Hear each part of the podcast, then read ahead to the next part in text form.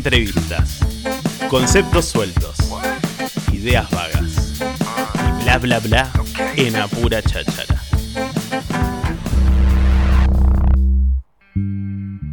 Bueno, como venimos eh, realizando en estos días y en esta última semana aquí en Apura Cháchara, estamos recibiendo a los candidatos eh, a intendente en la ciudad de Tandil y nos quedaba él, eh, el señor Rogelio Parraguirre. ¿Cómo andas, Rogelio? Bienvenido, buen día, ¿cómo andás? A ver, ahí estamos, hijo. Eh, Una alegría estar en la nitro. Sí, Siempre. siempre, eh, pero no, no decís lo mismo en, en los otros lugares. Porque hoy, por ejemplo, que te escuché que estabas en Radio Voz, no dijiste, "Ay, che, qué contento que estoy de estar en Radio Voz.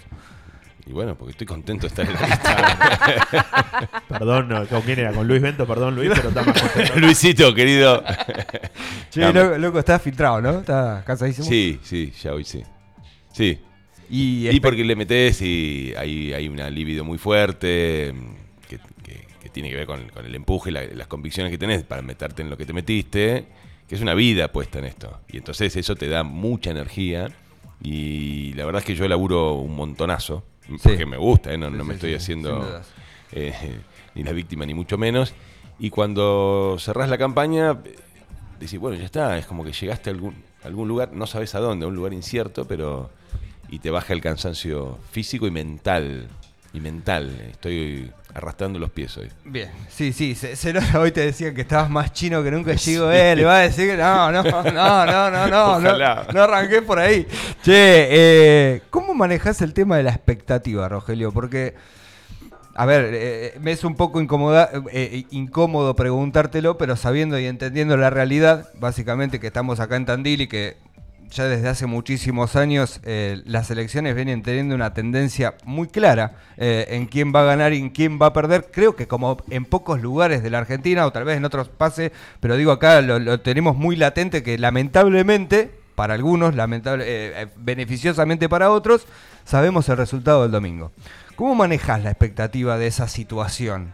Sabiendo y entendiendo, como bien decías vos recién, todo lo que se trabaja cada vez que, te presentás nuevamente a intendente. No, como cualquiera que se embarca en algo que, a lo que le pones un compromiso de vida, le pones todo, hasta lo que no tenés. Eh, y eso en estos momentos en los que entramos en esta especie de cono de silencio, ¿no? Estas últimas 48 horas sin campaña donde todo está en manos absolutamente de- del pueblo, de nuestros vecinos y vecinas, hay una procesión interna, ¿no? Que te empieza a recorrer el cuerpo, eh, pero yo ya tengo experiencia y, y además soy un tipo grande y, y- y sé que yo no me estoy jugando algo personal, ¿me entendés? En ese sentido no, no estoy atravesado por eso, es decir, no tengo el, el- el temor o la angustia o la ansiedad de eh, alguien que se está jugando algo personal y que está buscando este, un, un éxito personal. Es un, es un camino de vida.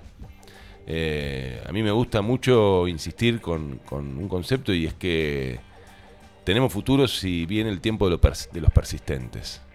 En un mundo que permanentemente nos bombardean la idea de que el éxito se construye de hoy para mañana, además de un concepto de éxito muy, muy, muy lábil, muy, muy fútil, eh, que produce además los niveles de frustración constantes que Sí. en, nuestra población, donde si lo soñás lo tenés, si lo querés podés, ¿viste? La verdad que la realidad es mucho más compleja, la vida está hecha de fracasos, de tropiezos, de sinsabores, como también de enormes alegrías. De y- alguna manera y es, parte de la construcción. Absolutamente. Querés entender, cree que, Eh. o sea, querés entender que si no es ahora puede ser en un futuro, lo importante es seguir trabajando en ello. Sin duda, incluso puede no serlo nunca. Y eso no es un fracaso. Mira, a mí me gustó mucho cuando Néstor Kirchner perdió las elecciones en el 2009 contra Francisco de Narváez. Néstor Kirchner, fíjate, Sí, acaba- sí, hacía sí. dos años había terminado su presidencia alucinante, desde donde se la mire. Era el presidente del Partido Justicialista al, al nivel Qué con fuerte, Y en el Hotel Castelar creo que fue, este, dio un discurso donde renunció a la presidencia del, del Partido Justicialista y básicamente se centró en diferenciar entre una derrota electoral y una derrota política. La derrota electoral puede ser derrota de un candidato o de un conjunto de candidatos. Una derrota política, cuando ocurre, es una derrota de un pueblo.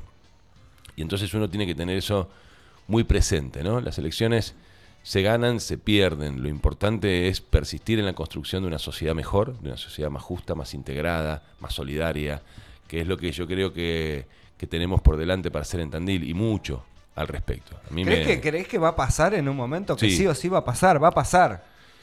Mira, yo creo que la perspectiva cierta de realización de la condición humana, no te hablo de Tandil solamente, está sí o sí en la participación, está en, esto que te decía de la persistencia y está en buscar eh, eh, un horizonte que tiene que ver con el encuentro, que tiene que ver con la solidaridad, que tiene que ver con la integración, que tiene que ver con bajar un cambio en la dimensión individual y personalísima de la vida en la que estamos muy enfrascados, porque más, honestamente, no creo que haya futuro para la humanidad si no es de ese modo, ¿no? Y esos son caminos largos y sinuosos, ¿no? A veces son dos pasos para adelante y uno para atrás.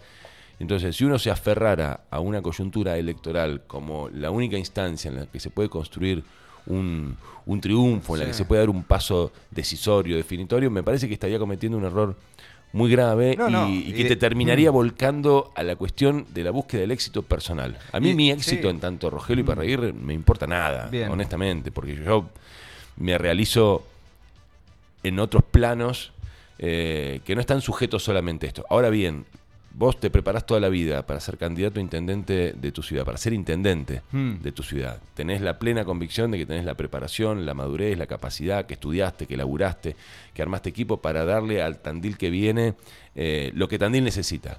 Aquello de lo que estás completamente convencido que, que Tandil necesita. Y bueno, obvio, encarás esa instancia, en este caso una elección, poniéndolo todo y buscando un triunfo.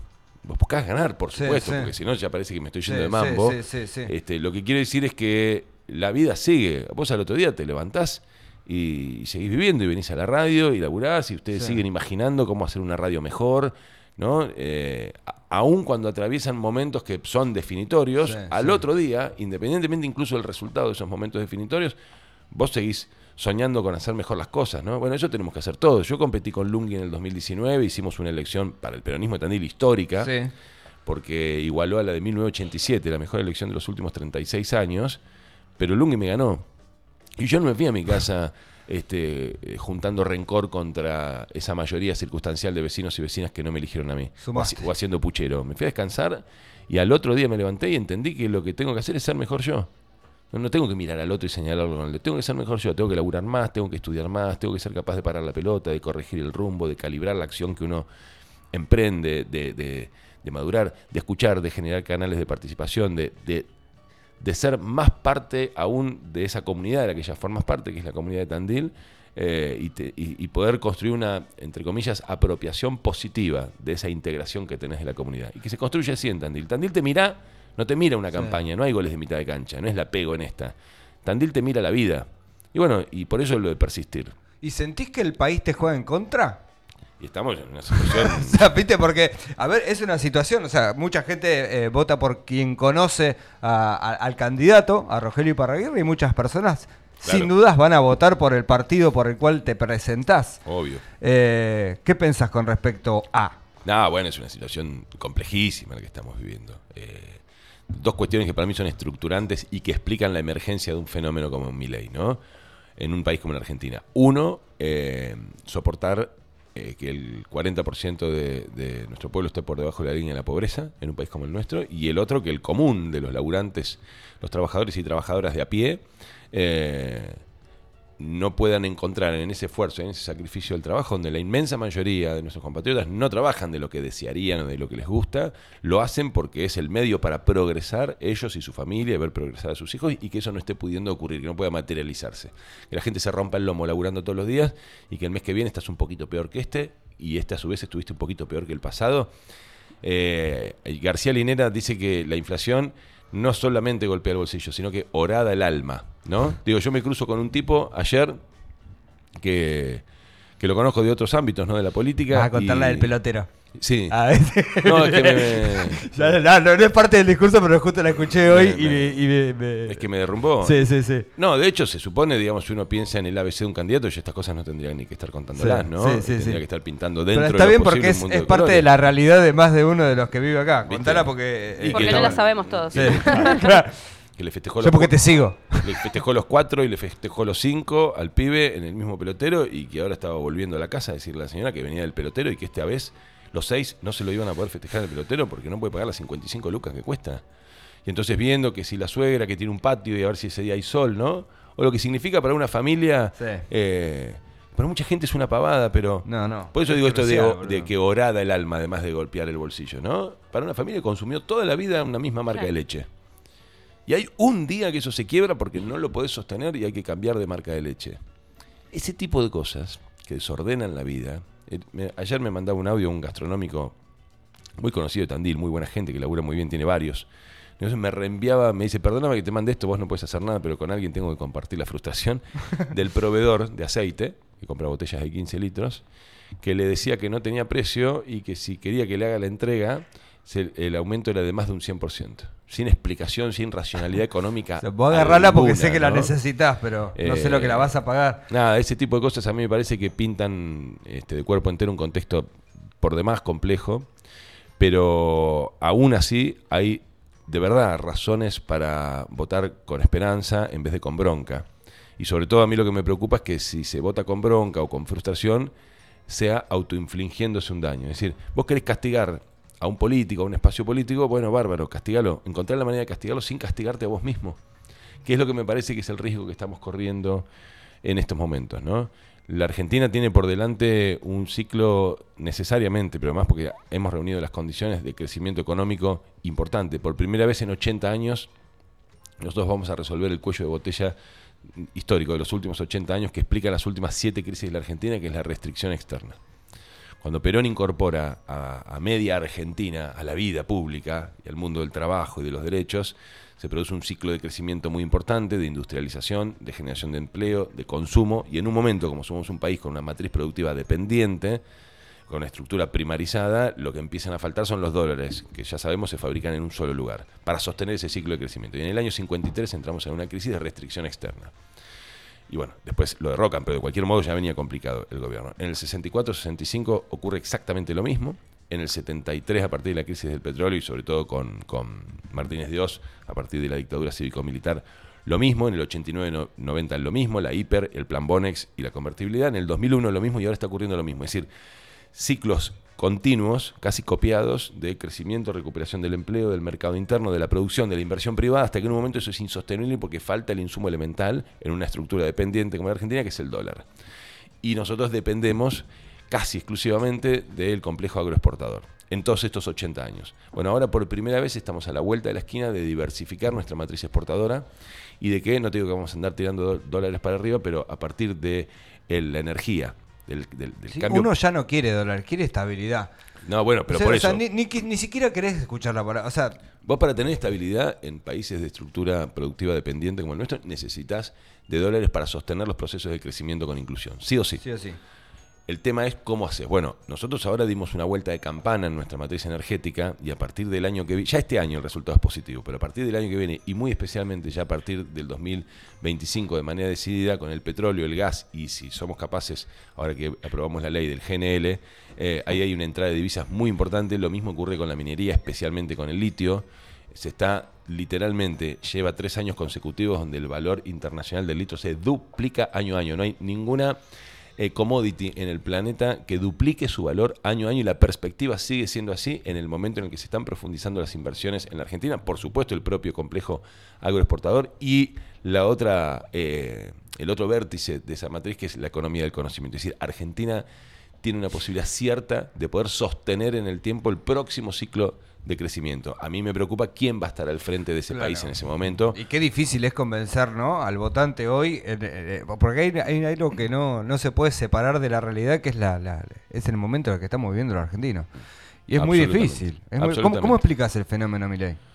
Creo que es Si una lo entendés como un fenómeno. Sí, por supuesto lo es. Es un emergente de, que tiene como, como, ya te digo, como condiciones estructurantes, estas dos que te decía al comienzo, se puede hablar mucho más largo y tendido de esto, pero son que en un país como la Argentina haya 40% de la población y el 54% de los pibes y pibas debajo de la línea de la pobreza, y que el laburante no pueda construir un horizonte de progreso con su esfuerzo del laburo diario, esas dos cosas se explican, son el caldo de cultivo para la emergencia de este fenómeno. A mí me gusta esa figura de la química que es el catalizador. ¿no?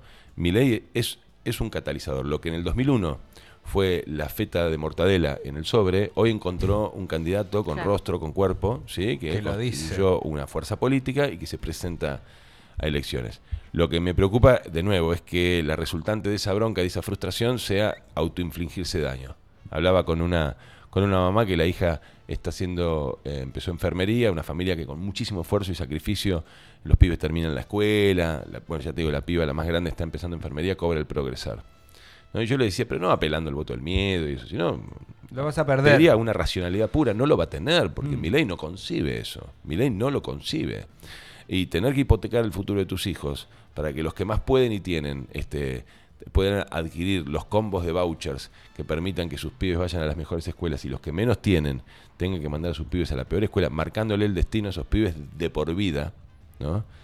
es dañarse a sí mismo. Yo encuentren otra manera, digo, si, están enojados, y los entiendo, por supuesto, eh, y entienden que nuestro espacio político, Unión por la Patria, Sergio Massa, Axel Kicillof o, o Rogelio Iparraguirre, este, somos un poco los, eh, los causantes de esa bronca, de esa frustración, macanudo, no nos voten. Pero no voten a alguien que les va a hacer daño, por favor, encuentren una manera más creativa de expresar esa bronca y esa frustración. Honestamente lo digo, a mí me preocupa muchísimo, particularmente en los pibes, por supuesto. Eh, hago los esfuerzos que puedo por, por- por mantener eh, vasos comunicantes continuos y fluidos con, con los más pibes.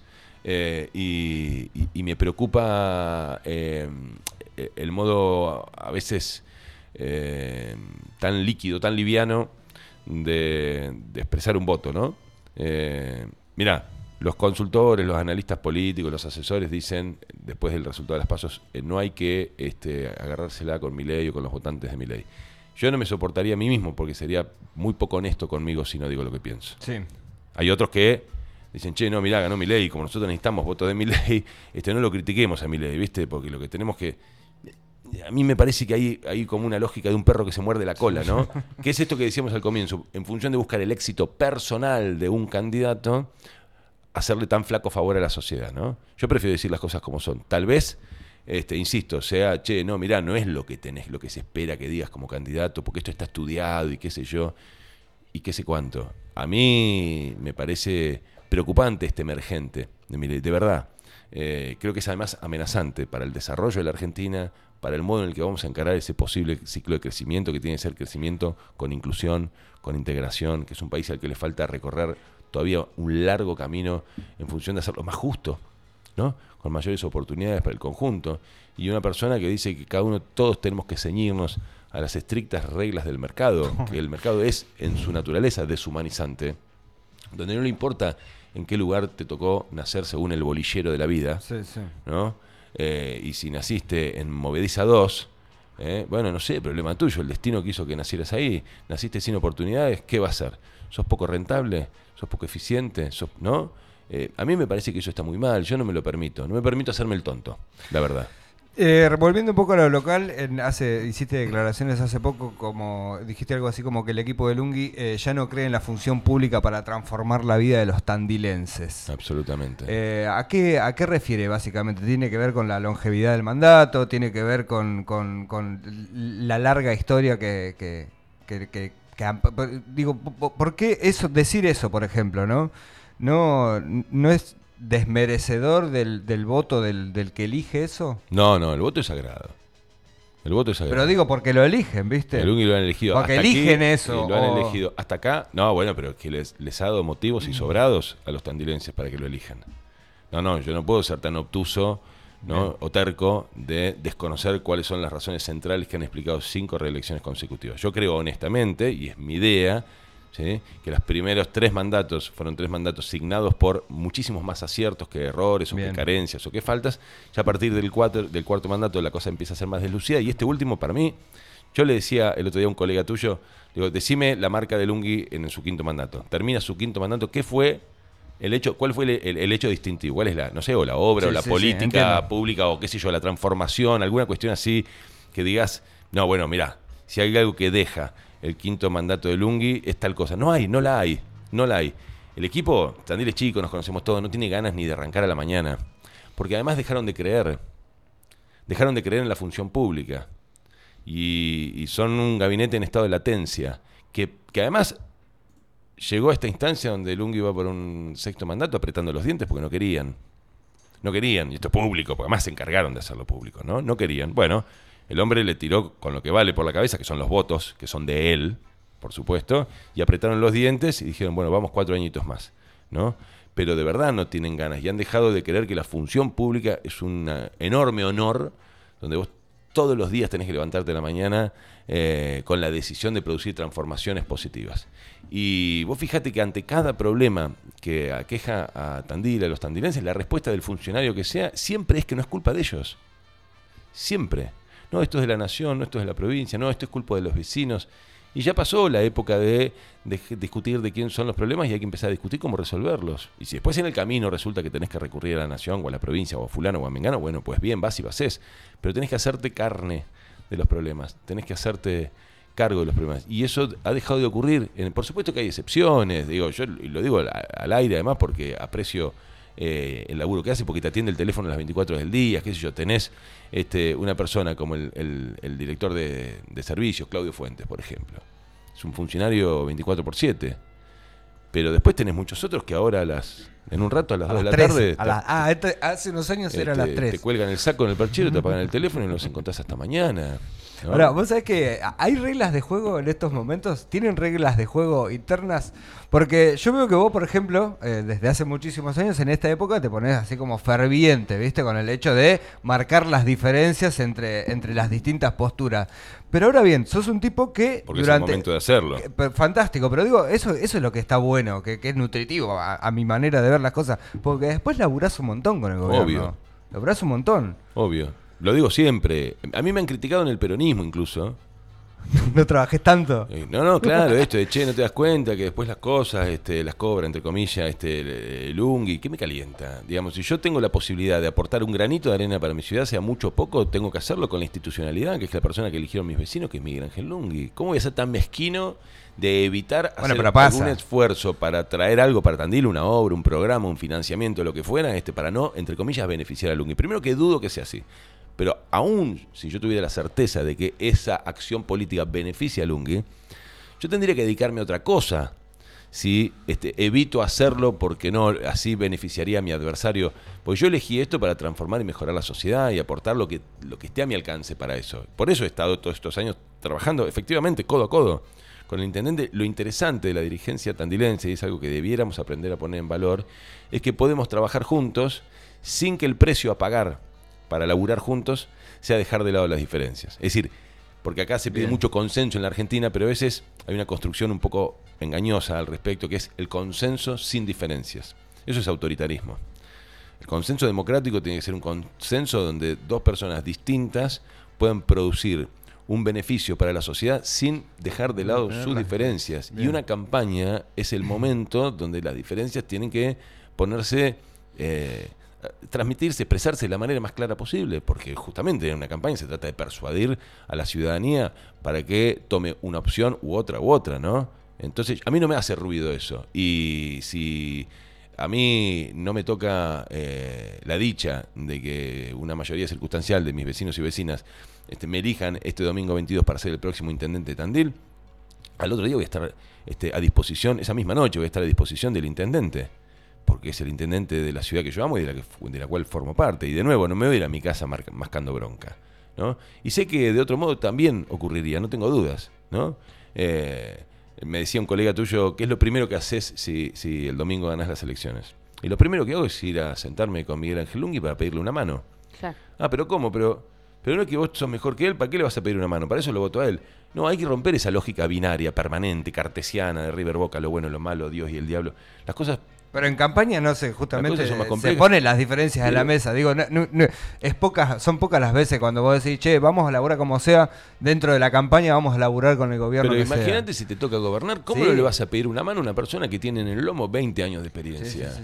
sería, realmente sería muy obtuso, sería un error garrafal no hacerlo. Hay una experiencia muy valiosa ahí. Lo que yo creo que ha llegado a esta instancia con la pérdida de la inventiva, de la capacidad, de la energía, de la vitalidad, de la fuerza, con la incapacidad de formar un equipo nuevo porque están tan cerrados en sí mismos que tendría muchos costos, así lo leen ellos, mucho costo político cambiar al, al, equipo. Eh, a mí me, me- me preocupa que la posibilidad de un sexto mandato de Lungui, a, a- a todas estas dificultades que tiene hoy eh, la gestión municipal, se le va a agregar una que no es menor, y es la pérdida de autoridad.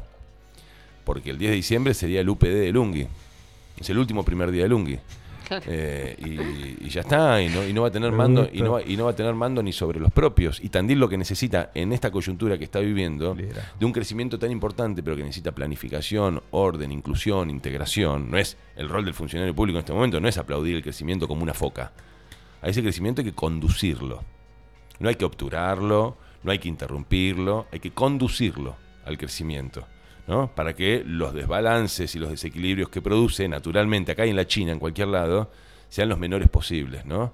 Bueno, en ese, en ese, en ese contexto, en esa, en, esa coyuntura, en esa instancia histórica se encuentra la ciudad de Tandil. Entonces hay que encontrar una conducción y un equipo de un Estado municipal que tenga una visión respecto de cuál es el rol que se espera de sí en tiempo y espacio para este momento de Tandil. Y te puedo asegurar que el rol del municipio en este ciclo de crecimiento no es mirar el crecimiento y aplaudirlo, sino que es intervenir positivamente para apalancarlo, para profundizarlo, pero además para ordenarlo, para hacerlo más inclusive. Realmente, a mí, yo a veces me, incomodo de escucharme eh, decir que no se puede pretender ser la ciudad intermedia más importante del país si no resolvemos primero determinados problemas de fondo. Me incomoda escucharme esto porque parece como que sos pájaro de mal agüero, ¿no? Por supuesto que quiero ser la mejor ciudad intermedia del país. Yo quiero que seamos la mejor ciudad del país, otra que intermedia. Y está muy bien tener una vara bien alta porque te autoexige, Sí. porque te pone este, metas. Bueno, ahora, después hay que materializar eso en la realidad. Si vos sos la ciudad de la provincia de Buenos Aires, de 135 distritos, con el mayor déficit habitacional, y la séptima del país, 2.300 municipios tiene la República Argentina. Nosotros somos la séptima ciudad con el mayor déficit habitacional, comparable con el de la ciudad autónoma de Buenos Aires y Rosario, con la diferencia que nosotros somos una ciudad intermedia. ¿no? Entonces, no digo bajar la, la- la vara. Está bien, tengamos esa vara. Pero en vez de decir vamos a hacer o somos, trabajemos para efectivamente serlo. ¿no? Hay muchas cosas que de importantes se han convertido en urgentes, que no hay mucho más tiempo de espera. El deterioro del sistema de salud eh, de verdad ha entrado eh, en, un- en una empinada importante. Y todo indica que mientras no tomen cartas en el asunto y no se tomen medidas de fondo, de estrategia y planificación del sistema de salud, no hay razón para pensar que no va a seguir en este derrotero de deterioro. Y hoy tenés seis guardias en cubrir, hoy tenés, yo me saco el sombrero, ¿eh? al presidente del Sistema Integrado de Salud, a la, directora del Hospital Ramón Santa Marina haciendo una guardia semanal. Mu- habla muy bien de ellos. La verdad que el presidente del Sistema Integrado de Salud de una ciudad de 150.000 habitantes no tendría que estar 24 horas de un día a la semana haciendo la guardia, ¿no? Insisto, es muy loable, merece todo mi respeto. Pero porque hay seis guardias en cubrir, no hay hematólogo. No te estoy hablando de enfermedades tropicales, te estoy hablando de enfermedades prevalentes en una ciudad que tiene un hospital general de agudos, porque tampoco es que es el hospital del quemado y yo te estoy diciendo que no hay hematólogo. No hay hematólogo, ¿no? Eh, Nos queda un psiquiatra, uno, en el sistema de salud de Tandil, con lo que sabemos que la pandemia además nos hizo explotar la granada en la cara de la urgencia de la atención de la salud, de la salud mental que necesita políticas públicas activas. Un psiquiatra, que hay que prenderle velas, realmente, hay que hacerle un monumento a este psiquiatra que todavía aguanta y no se fue. Hay un destrato y un maltrato al personal de, salud este, que no se aguanta. Nunca se encaró de verdad una perspectiva de desarrollo profesional con una verdadera carrera médico hospitalaria, porque para no pelearnos con el sindicato, ¿no? El status quo se empieza a convertir en la norma, ¿sí? Y la única alternativa que tiene, que te da el status quo, si vos realmente no estás dispuesto a producir transformaciones, es empezar a negar o esconder los problemas abajo de la alfombra. Y eso tiene, tiene patas cortas, ¿no? Vos pensás que pasamos de voy a construir un hospital oftalmológico, dijo el intendente, no hace cuatro años, sino hace ocho, en la campaña del 2015. ¿eh? Y la semana pasada, no, la anterior, hicieron magia este, para retener a la anteúltima oftalmóloga que les estaba renunciando. ¿No? Digo, de- de- Sí, sí, sí, vos fijate, ¿no? El contraste de voy a hacer un hospital oftalmológico eh, a no tener casi oftalmólogo ya en el sistema de, de salud. Eh, lo, lo- lo que ocurre en, la- en- en las salas de salud de los barrios, eh, que siguen atendiendo una demanda en función de una zonificación que fue hecha por la Facultad de Ciencias Humanas en el año 1998, tiene 25 años, ya no refleja ni mínimamente las poblaciones a cargo ni la demanda. Por eso vemos los centros como vemos a los equipos extenuados que recibían hace una década atrás de este mismo gobierno municipal el 20% del presupuesto total de salud y hoy reciben el 11%. Bueno, realmente son muchas cosas las que ese desgaste y esa falta de, fe, de creencia en que, en que ese lugar en el que te pusieron la función pública es para transformar positivamente la realidad, bueno, nos llevan a este tipo de consecuencias. Te quiero hacer un- una primero de política después te quiero sacar un poco de la política. El otro día Gonzalo Santamarina el martes nos dijo que vos lo ibas a apoyar si a él le tocaba ser intendente o, adentro del consejo. e ibas a apoyar la creación de la policía local. ¿Es así o como se dice en la jerga futbolera te llevó puesto dijo Rogelio me apoya? No, no, nosotros venimos estudiando esto hace mucho y recorriendo municipios, lo, lo contamos el otro día, eh, tenemos los números absolutamente estudiados. Nos parece un dislate que Tandil tenga una tasa de protección ciudadana que este año va a recaudar una cifra cercana a los 900 millones de pesos y que no nos retribuyan en ningún servicio de protección. Y entonces a Gonzalo Santamarina, a Miguel Lungui, a Yademarco o al que fuera, este, que abreve a esta propuesta va a contar con nuestro apoyo, como sé que nosotros eventualmente contaremos con el apoyo de ellos para hacerlo, porque es una decisión que hay que tomar, que requiere en primerísimo lugar de voluntad política. Sin eso no hay un camino Perdón, para eh. Tin, y al revés, eh, ¿tenés charlas con Miguel Lungui? Digo, él eh, percibe la posibilidad de que pueda dejar su mandato y, y se pone a disposición de quien fuera intendente el día de Estoy mañana. seguro que sí. Estoy seguro. Yo tengo una relación permanente, casi, no te digo Claro. diaria, pero mínimamente semanal eh, con el intendente, por- porque es una relación de laburo. Porque Claro. por esto que les decía antes, por no haber mezquinado posibilidades de, de- de- de- de traer apoyos, programas, financiamientos, obras para Tandil y hacerlas como corresponde institucionalmente con el intendente, nos ha llevado a construir una, una relación. Yo no tengo ninguna duda porque yo sé que Miguel Lungui profesa por Tandil un amor muy grande, muy grande. Eh, y eso merece todo mi respeto. Ahora, de ahí a creer que sigue siendo la persona indicada para conducir los destinos de Tandil los próximos cuatro años, hay una diferencia muy grande. Pero no tengo ninguna duda de que si el domingo se diera un triunfo de nuestro espacio político, Lungui estaría ahí a disposición. Ninguna duda tengo. Bueno, una de las eh, de los proyectos que, llevaron juntos o, que fue tuvo mucha injerencia tuya fue la- el tema de las luces del estadio, que hoy hay ahí un, un inconveniente. Darío Méndez eh, explicó ahí que faltan focos en las torres. Es algo fáctico. Vos vas a, Sí, la, a la calle, ves que hay 12 faros en cada torre y que tendrían que ser 15, tengo entendido. Exactamente. ¿Qué, ¿Qué es lo que pasó ahí o, o todavía están esperando la- Laburan la, mal. explicación? Labura mal es lo que nos está pasando con la cisterna. Ayer el bloque de nuestros concejales presentó un pedido de informes al Departamento Ejecutivo para ver qué pasa con la cisterna, que desde que se inauguró la cisterna la movediza. Por la cual yo personalmente, ahí sí puedo decir, peleé eh, y mucho porque me parecía absolutamente inconcebible que no hubiera agua en un barrio tan importante como la movediza y que encima tuvieran el descaro de echarle la culpa a los vecinos por llenar la pelopincho. Ustedes recuerdan esas declaraciones de Mario Sivalieri cuando era secretario de, de Obras Públicas. Laburan mal, nosotros lo que conseguimos para las luces del estadio con Gabriel Catopodi fue el financiamiento. El pliego, la licitación, el contrato de obra, el control de obra, la certificación y la recepción de la obra la hizo el municipio de Tandil. Hicimos lo que Lunki pidió toda la vida, que los gobiernos nacionales y provinciales no licitaran ellos mismos, sino que le dieran los fondos a los intendentes porque ellos conocen el territorio y pueden hacerlo mejor. Hicimos eso y lo hicieron mal y faltan luces. El contrato decía una cosa y faltan luces. Eh, lo mismo nos está pasando con la cisterna. Ellos decidieron qué obra había que hacer. Armaron el pliego, licitaron, adjudicaron, contrato de obra, hicieron el seguimiento de obra, certificaron los avances de obra, recepcionaron la llave de la obra y gestionan con obras sanitarias la cisterna. Tienen que hacerse responsables. El equipo ¿Por particularmente... qué crees que no te da un lugar más preponderante durante el gobierno, eh, Lungi, sabiendo y entendiendo todo lo que luchás por, por, por traer cosas a la, a la ciudad de Tandil? No, porque ¿Me no- explico? ¿Viste? No se, no se Sí. pueden, hay cosas que no se pueden romper, evidentemente, ¿no? No, igual, de cualquier modo no me preocupa eso, porque no es una No, cuestión de, bueno, de- no es una cuestión de cartel, digamos, ¿no? Esto es una cuestión Ah, de no, pero laburo. preponderancia en el sentido de, de- de la escucha, qué sé yo, vos más de una vez has venido acá y has dicho que cada propuesta que has llevado al Consejo Deliberante no se aprueba por una cuestión de... Bueno, pero es lo que ocurre con cualquier ciclo político. Siempre O digo sea, lo es mismo. así. Me pasaría lo mismo a mí si cometiera el error de estar 20 años en el ejercicio del poder. No hay ciclos políticos que conduzcan a un final feliz. No los hay. Te voy a decir algo en la historia contemporánea de Occidente. Mira lo que te digo. ¿eh? Que conduzcan a un final feliz cuando este, se ejerce la suma del poder público por tanto tiempo de manera ininterrumpida. Porque ocurren, porque esto tiene que ver con la cultura política del hombre vos perdés de vista lo esencial y es que el poder lo tenés de prestado en democracia. Está bien, a veces te lo pueden prestar un montón de años, no deja de ser de prestado. Lo tiene la gente, que va a las, ur- a las urnas y un sí, día sí, te lo presta y otro día te lo, te lo quita y se lo presta a otro. Mm. Y empezás a creer que sos la encarnación misma del poder, es decir, que sos la fuente de la cual emana el poder. y empezás a desconocer la realidad tal cual se te presenta y empezás a, que- a- a- a pretender hacer que la realidad es la que vos querés que sea, ¿no? Y, y entonces no aceptás, de hecho en criollo no te entra un alfiler en el culo, ¿no? No aceptás nada, ninguna voz disonante, todo es monocorde y lineal a tu mando, ¿no? Y bueno, y eso trae básicamente, bueno, eh, perjuicios para, para- para la gente a la que vos tenés que representar y, y gobernar.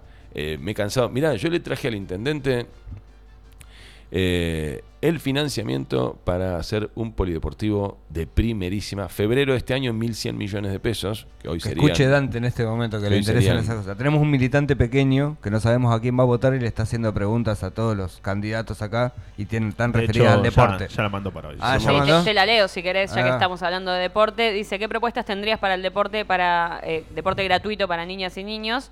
Eh, ¿Y qué más vas a hacer en el estadio? Que bueno, era lo que hablabas recién. 10 Bueno. años hincha de Santa Marina. Yo creo que ustedes lo saben, eh, es una obsesión absoluta. Yo si volviera a nacer, este, me hubiera dedicado a... ¿Y quién te dice que no lo termina haciendo? ¿no? A- al diseño de políticas públicas del deporte.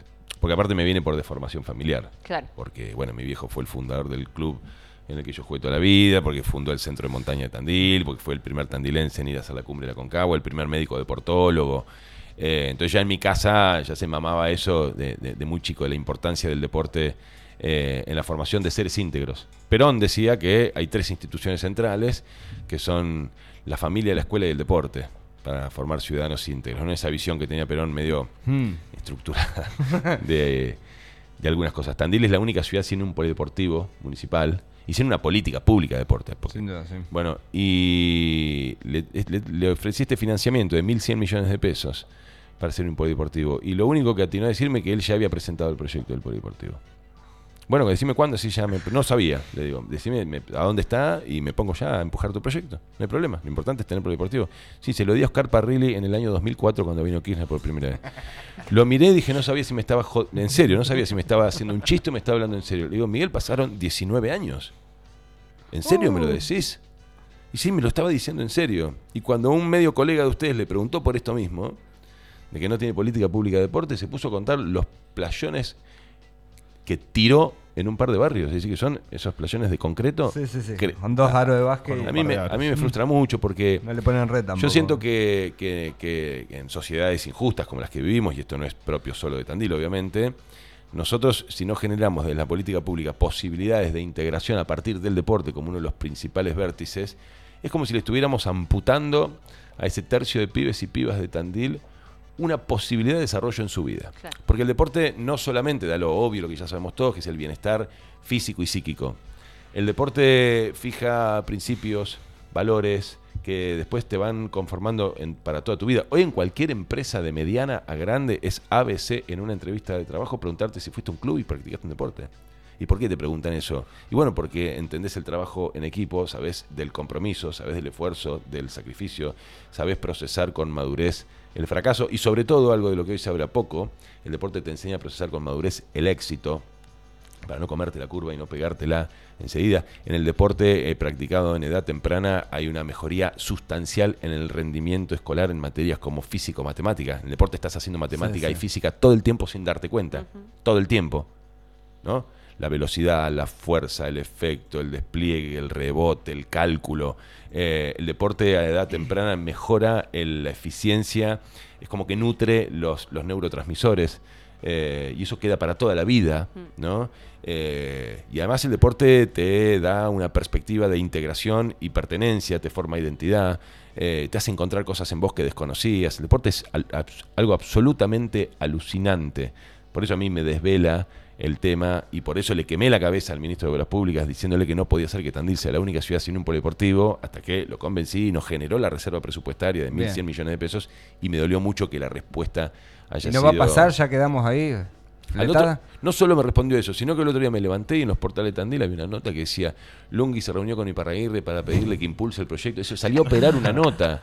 Lo cierto es que seguimos sin, sin polideportivo y, y sin política de, de deporte. Es muy frustrante porque además es muy injusto, ¿no? De nuevo, dependiendo de dónde te tocó sí. en el bolillero de la vida nacer, sí, en la ciudad de Tandil, eh, porque ya sabemos, ¿no? Que eh, la dificultad económica que atraviesa la Argentina, entre otras cosas, hace que, imagínate una familia que el día 20 su problema es qué poner en la heladera, ¿no? Que esto pasa y mucho, por supuesto.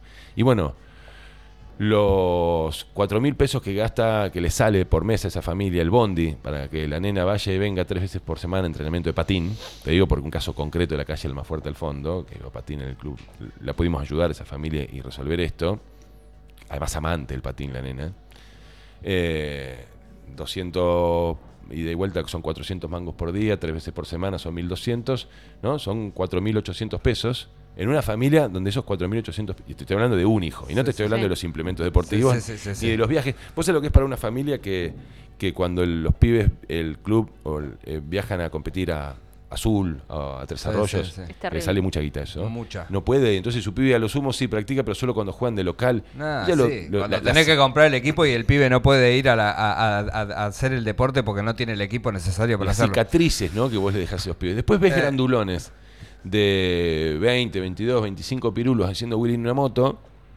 No, que no sé, Sí, sí. para- capaz que estoy siendo muy prejuicioso, pero hablo con absoluta Sé honestidad. lo, sé lo que nos encanta. que, que decís, este, che, loco, ¿no, no estamos un poco grandes para andar haciendo Willy con la moto como un loco en el medio de la calle? Este, yo hacía Willy en la bici a los 8 o 9 años, ¿no?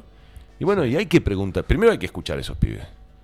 Hay que ir y hablar con Sí, ellos, que fue lo que hice Es- yo. Es, es terrible. ¿Y qué pasó? Y lo que hago es me ¿Te voy pincharon la goma los autos? ¿Qué me pasó? voy un domingo solo al SIC de la Movediza, que es el lugar donde más se junta el ¿Por qué hacen en eso? Tandil, a hablar con ellos. ¿Cuál es la respuesta que te dieron? Bueno, pero pará, lo loco es que todo el mundo los putea, pero a nadie se le ocurrió, me refiero a la dirigencia política, a nadie se le ocurrió ir a escucharlos. Digo, no es algo ¿Cuál es la problemática? elemental. ¿El por qué? Bueno, una de estas cuestiones, que no es que me lo decían ellos, pero es el no haber tenido posibilidades de desarrollo en la, en Bien, la infancia y en la adolescencia temprana. Bien, bien. Claro, te- ves que te robaron un pedazo de vida. Bien, bien, bien. ¿no? Y entonces tenés una bronca con la sociedad este, y, una, y, como, y como creciste sin espacios de juego y de desarrollo y de integración, que es lo que te brinda también Mm. el de... Mira, la verdad es que podría estar una hora hablando de esto del Sí, deporte. sí. Eh, pero- Yo te iba a decir, ¿viste los mapas de calor de, de- de- de las canchas de fútbol? Bueno, vos en nivel oratoria es todo rojo, así, rojo, ese, como ese- es- es- a- a- sos muy explicativo, loco. Eh, es admirable escucharte, o sea, digo, está, está bueno porque realmente explicás todo No, como bueno. se debe muchas veces eh, y está bueno escucharlo, pero, eh, mamita, ¿cómo hablás? No, está bien, pero- Yo te- Ah, Con razón, Vamos, llega- con razón y llegas está cansado, Claro, y con está razón cansado. cansado. Pará porque nos queda un montón. No, pero una cosita, en materia, más allá de las elecciones, de cómo vaya a votar cada uno, no toleremos más que en Tandil, digo, el- el- al intendente que sea, a partir de diciembre, exijámosle Sí, sí, como una prioridad de una vez por todas que desarrolle una verdadera política pública de, de deporte con inclusión, porque es muy injusto lo que nos hacen y particularmente lo que le hacen a esos niños, niñas, adolescentes, esos pibes y pibas de Tandil, cuyas familias no tienen la posibilidad y que les estén robando un pedazo de, de su desarrollo que es el que les puede brindar el deporte. Che, nos queda muy poquito tiempo, pero quiero meter estas dos, tres consultitas que tenemos todavía porque tenemos ping-pong. ¿Viniste preparado? Mirá que erraste Oh, mucho la última vez. malísimo. Eh, te aviso. Eh, pero tenemos este audio que quiero que quiero que es eh, quiero saber qué es lo que sabes eh, y qué es lo que querés decir al respecto. Eh, le estamos mostrando a los, eh, a los candidatos eh, audios, dichos, eh, frases de sus candidatos a presidente, de sus listas, eh, para ver eh, qué opinan, si pueden estar de acuerdo, reivindicarlo o todo lo contrario. En este caso tenemos un audio de Sergio, Sergio Massa. Tomás. Eh, la cantaste esa, ¿no? en el 2015, está bien que es un audio viejo, pero quiero saber qué significa para vos escuchar esto hoy en día, siendo él eh, candidato principal de tu lista. que por ahí nos dice, están tomando el control del Estado, están poniendo a fulano, a Mengano, yo voy a barrer a los ñoquis de la cámpora que nos quieren dejar como parásitos en el Estado. El más A era ese en el momento, Sí, ¿no? Era ese momento. El- ¿Qué, qué sentís cuando escuchás esto hoy en día? En principio dos cosas y después te hago una pequeñísima reflexión. O se equivocó o se quedó sin escoba, eso seguro. Pero además yo creo que eh, hay, una, hay una cuestión que es bastante dañina a la democracia, que algunos le llaman la, tecnopol- la tecnopolítica o la profesionalización de la política, eh, y es decir y hacer lo que un conjunto de consultores te dice, depende de la coyuntura, que hay que decir y hacer, ¿no? Porque es, entre comillas, lo que garpa al menos a un sector del electorado que es el que estás buscando, ¿no? Y ya, entonces, no decir y hacer ya lo que vos honestamente crees, sino lo que te dicen que hay que hacer. ¿Y qué es lo que termina pasando con esto? Que en vez de ser la política el ámbito por excelencia para transformar a las sociedades, pasa a ser un ámbito para reproducirlas. Pasas a ser un garante de la reproducción de lo que ocurre en la sociedad. No sé si, Sí, sí, si entiendo, decir lo que te conviene, Este, yo, estoy, básicamente. yo estoy seguro, este, he tenido además la ocasión de poder decirle algunas cosas personalmente Ah, ¿sí? al respecto. No, he sido el único. ¿Sobre esto puntualmente? Puntualmente de esto, no. Nos hemos reído. Tocamos un lugar sensible. Este, no, no, estoy absolutamente convencido que eso fue una construcción de, de marketing en un contexto. ¿Recuerdan ustedes el del 2015? Sí, sí, sí. En el 2015 hacíamos campaña y es, es curioso esto, ¿no? Qué distintas las, tres, las últimas tres campañas a presidente. Hacíamos campaña, la gente sacaba medio cuerpo del auto para putearnos. Sí. ¿eh? Chorros, vayan a laburar. Este, fue una campaña redura. En el- cuatro años después, eh, la gente venía a abrazarnos, ¿no? Y hoy es ni una cosa ni la otra. Hoy es más bien apatía y distancia. Sí. Hoy hay una postura de los candidatos Milei y Bullrich que basan su campaña en ponerle fin al kirchnerismo. De hecho, Bullrich, todos sus spots son meter presa a Cristina Kirchner, al kirchnerismo. Eso también es eh, esta movida de marketing. Te O respondí, ¿no? también- Lo demás ah, está bien. Sí. Este, Eh, ¿Mintió? Acabas de decir por lo menos eso. te respondí lo que pienso. Sí, sí. Mi- ¿Mintió? Sí, hay- bueno, es parte de, de los problemas serios que tenemos, ¿no? Creer que eh, sacás adelante un país terminando con un pedazo de la sociedad, así nomás. Pues aparte, además ya pasamos eso, literalmente, ¿no? Digo, en la última dictadura cívico-militar, este, ya, ya pasamos esa experiencia, la noche más, más, más oscura de la Argentina, pensando que los problemas de los argentinos se resuelven eliminando a un pedazo de la sociedad. Es muy duro, boludo. Eh, bueno, pero es lo que duro, dicen abiertamente, Sí, sí. ¿no? Uno escucha. Matías- Yo creo que ahí hay un, hay un gran fracaso argentino ahí. De no, no terminamos teniendo la capacidad. Por eso digo que en Tandil somos un ejemplo nacional. Eh, Lung y yo no dejamos de manifestar públicamente nuestras diferencias y así todo ponemos por delante la- Sí. cuando hay posibilidad, Eso cuando hay algo para hacer, la- el trabajo por los tandilenses. Deberían en serio imitar esto en el país, porque no hay salida de ese laberinto que plantea Bullrich. Yo creo que en este momento, además, ella es producto de la escasez absoluta de recursos que tiene ella para apelar en su campaña. Y, y bueno, lo mismo que les decía de, de Semasa en el 2015, ¿no? Digo, ellos tienen ahí apuntado un electorado, una política absolutamente profesionalizada y medida y segmentada y encuestada y, y focus grupeada y qué sé yo. Y dicen, mira, la nuestra es esta, Patricia. Hay que decir esto. Y bueno, entonces Es van y- lo repiten. Lo que hablábamos en el primer bloque del spot de los viejos meados que Sí. decía Patricia Burrich, que ahora salió un spot con Brandon y toda gente mayor como llamando a levantarse a ir a, a las urnas. Che, última antes de meternos en el ping-pong, y es algo que veníamos hablando y dijimos, te lo vamos a preguntar, nos queda poco tiempo igual, pero, pero queremos hacerlo. Eh, ¿Qué pasó? Porque después nunca más hablamos, nunca, nunca más eh, pudiste venir acá, porque bueno, fuiste diputado. Eh, No, no, no. que- Yo vine te- acá te, cada volviste diputado. Escuchame una cosa, yo vine acá cada vez que me invitaste. No, ya sé, ya sé, ya sé. Si no vine seguro. por mucho tiempo es porque no me habrás invitado por mucho tiempo. es verdad, ¿eh? es verdad. Pero ¿qué pasó en la, la derogación del fallo judicial por el tema de las fumigaciones que todo el Consejo Deliberante votó a favor de que... La ¿Qué pasó? derogación. Sí, no, de que se bajó el, el- la- el fallo judicial, ¿verdad? Se, basó, se bajó, ah, quiero que me lo expliques vos porque tal vez no estamos muy asesorados sobre la situación, pero cuando hubo el conflicto eh, en el municipio sobre el- la, La ordenanza la- sobre para la ordenanza fumigar. para fumigar, Ah, la- la todo, el consejo, todo el consejo deliberante votó a favor La de que esa falla judicial No, no, no, eh, no, sea el- efectiva. el- no, está bien, ahora te entendí perfecto. Bien. El Consejo no, el Consejo Deliberante no, no, no puede votar sobre un fallo de la justicia.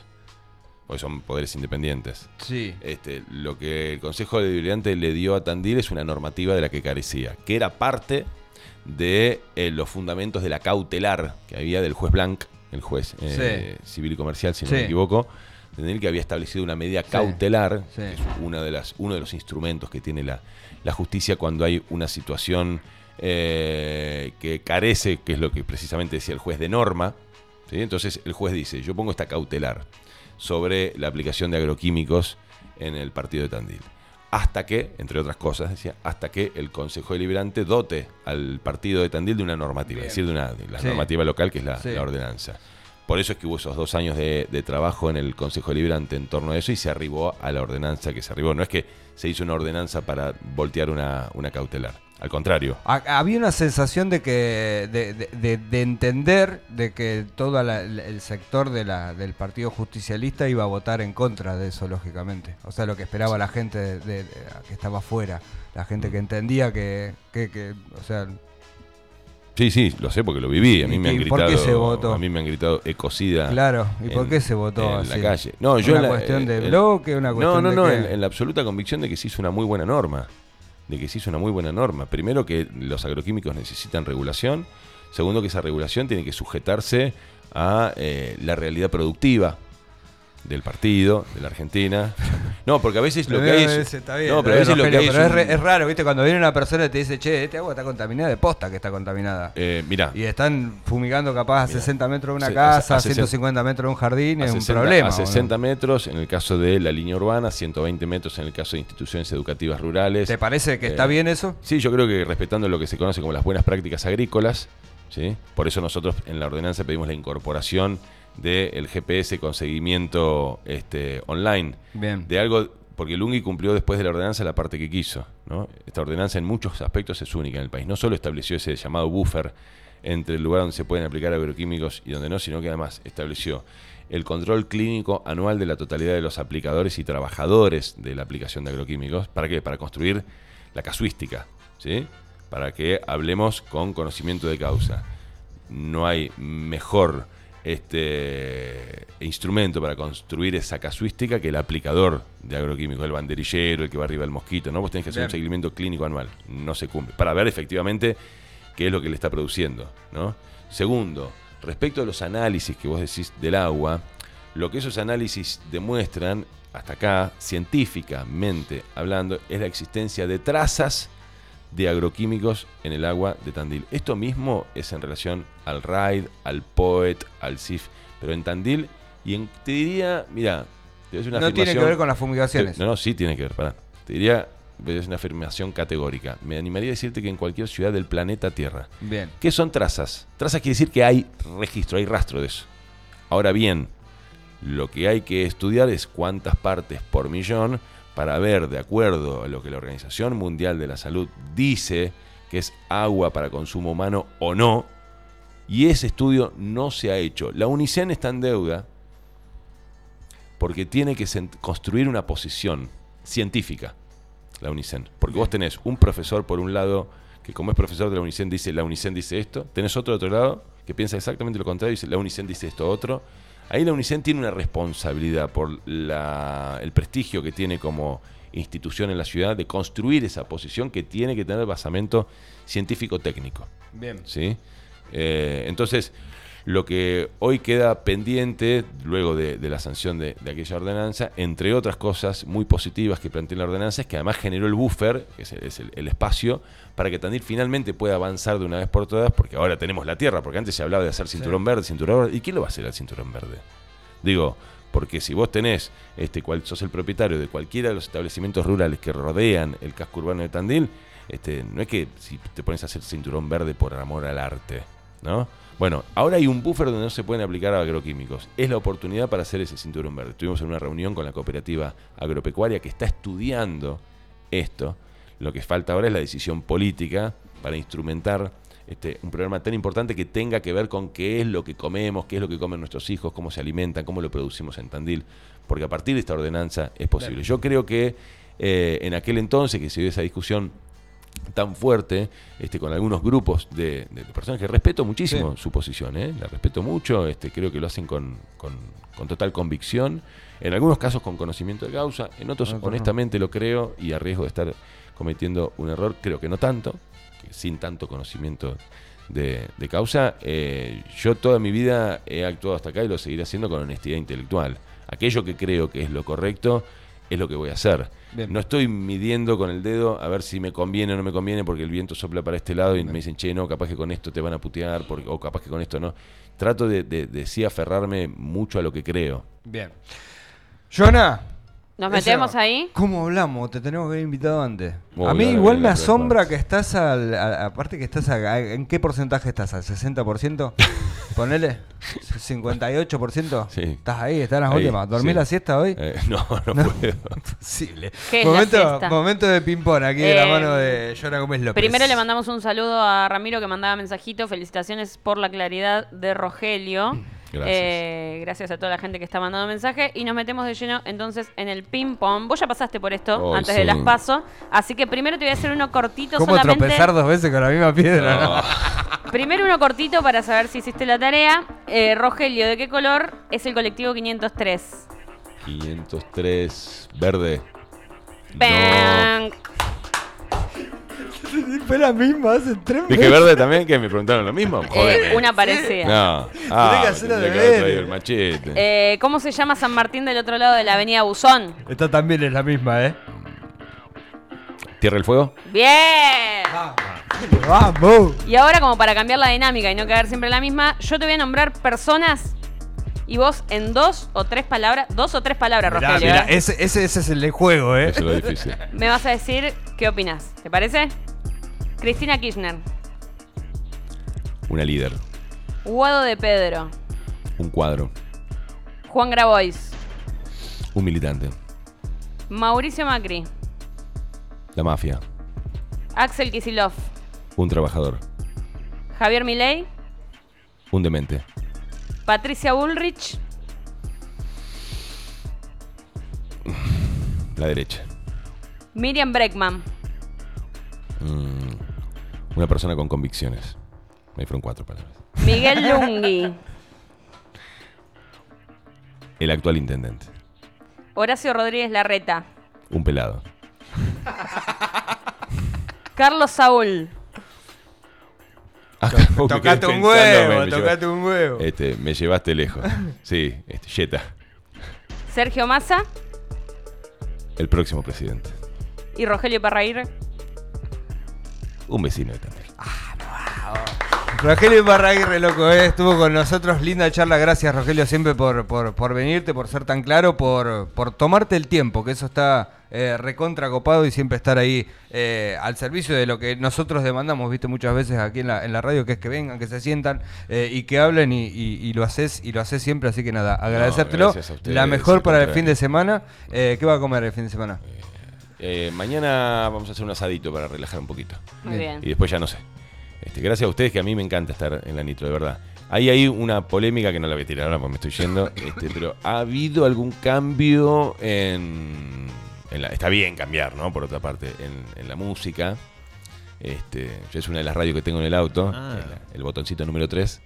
Este, ¿Cuál es la uno? ha- Han ¿El eco? cambiado. Han cambiado. Viste ¿Las lo que es la, listas? viste lo que es la eh, música urbana. Las listas se tienen que cambiar, está bien, Sí, pero, sí. pero ha habido un cambio. La música urbana. medio importante en el estilo. ¿Cuál es tu banda de cabecera, Rogelio? Hoy nos Eh, preguntábamos. ¿Vos qué querés escuchar? A ver. No, tengo momentos, tengo como el soundtrack de distintos momentos de mi vida. Este, en esta campaña lo que me, lo que me, lo que me ponía muy para arriba este, es la versión de, de Santiago Motorizado del, del tema de Cristian Castro y el tema de, de Pixies. Eh, el- ahora no me sale el, el- el nombre, el del final de El Club de la Pelea. Ajá, Eh, mira. este, me vuelve absolutamente loco. Esos dos temas así son los estuve haciendo sonar fuerte en el auto en distintos momentos. Bueno, lo vamos a agregar a las listas solo por vos. están sonando, están sonando. ¿Ah, sí? está, sí. Bueno, Nosotros lo hacíamos más. eh, A Pixies punk. escuché, lo he escuchado en la Eh, Nitro, ¿eh? a Sí, Motorizado también, Sí. un montón. Pero bueno, que viste, la música urbana hay que darle espacio a todo. sí. El punk es lo que viene. Claro, Mirá, nosotros está, decíamos, se debe juntar con Darío punk. Méndez y escuchar ¿Sos punk o no? de Nylon se fue. Bueno, tuvimos una adolescencia absolutamente punk. Sí. Che, Rogelio, gracias hermano. Gracias a ustedes, Dale. un placer. Che, nosotros nos vamos, eh, nos hemos pasado un ratito, eh, tuvimos linda charla aquí con Rogelio, ya lo vas a ver eh, ahí en nuestro canal de YouTube, va a estar la nota completita, eh, eh, para que puedas, eh, nada, empezar a pensar, a ver, o capaz decidir o, o cambiar de opinión de cara a lo que va a venir este fin de semana en la ciudad de Tandil. Che, nos vamos, Joana Gómez López se puesta en el aire, controles, musicalización, el señor Martín Rosito en co-conducción que les habla Lucas López Madina. Chau, chau, hasta mañana. Y si te vas,